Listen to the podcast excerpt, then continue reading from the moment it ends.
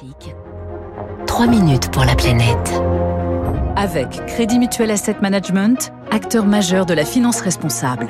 Bonjour Baptiste Gabory. Bonjour Dimitri, bonjour à tous. Pour la première fois depuis 1989, la France accueille à partir d'aujourd'hui et pour 10 jours la 23e réunion consultative du traité sur l'Antarctique, le pôle sud donc, un traité unique qui a fait de ce continent, grand comme 30 fois la France, une réserve naturelle dédiée notamment à la science, mais qu'il faut continuer à préserver. Hein. Et eh oui, traité euh, exceptionnel signé en pleine guerre froide en 1959, entré en vigueur en 1961 et qui a donc geler toutes les revendications territoriales en Antarctique pour faire euh, du continent blanc un lieu consacré à la recherche scientifique et à la paix.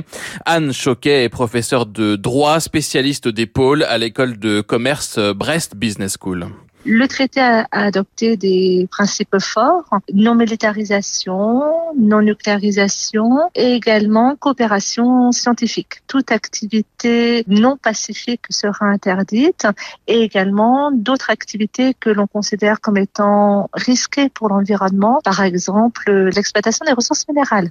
Cette nouvelle réunion doit permettre de parler gestion du continent, de sa biodiversité, de ses zones déjà protégées mais qu'il faudrait étendre. Et puis en coulisses se jouera également la question de la protection de deux aires marines qui bordent l'Antarctique dans l'océan austral, océan qui joue un rôle majeur hein, puisqu'il est euh, aujourd'hui le principal puits de carbone de la planète. Il capte à lui seul 40% de l'excès de CO2 dans l'atmosphère. Ludovic Frère Escoffier est chargé des océans pour le WWF si nous avons une protection du continent antarctique, ce qui manque, c'est la protection des eaux autour de l'Antarctique. L'océan austral joue un rôle fondamental dans la lutte contre les changements climatiques. Donc oui, il faut protéger ces deux zones dans la, dans la partie est, puisqu'il y a déjà des zones qui sont protégées dans, l'Antarctique ouest, pour avoir une, une protection globale de l'Antarctique.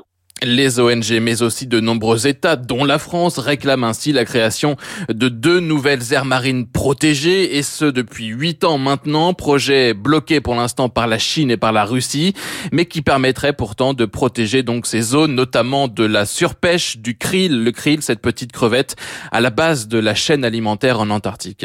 S'il va y avoir plus de pêche, par exemple de krill, il va y avoir moins d'abondance de euh, cette espèce euh, pour les baleines et donc finalement une modification de l'écosystème et peut-être un, un, danger justement pour certaines espèces. Et il y a aussi un autre élément qui est particulièrement important, c'est qu'on va trouver une biodiversité extraordinaire mais qui se reproduit beaucoup plus lentement que dans nos eaux continentales ou dans les eaux euh, intertropicales.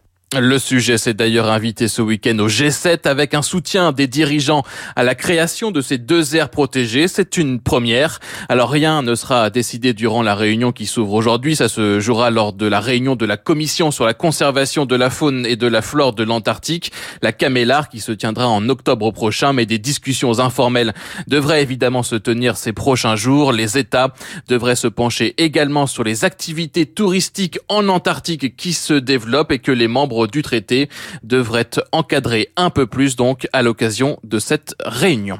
Merci Baptiste Gabory, 6h50.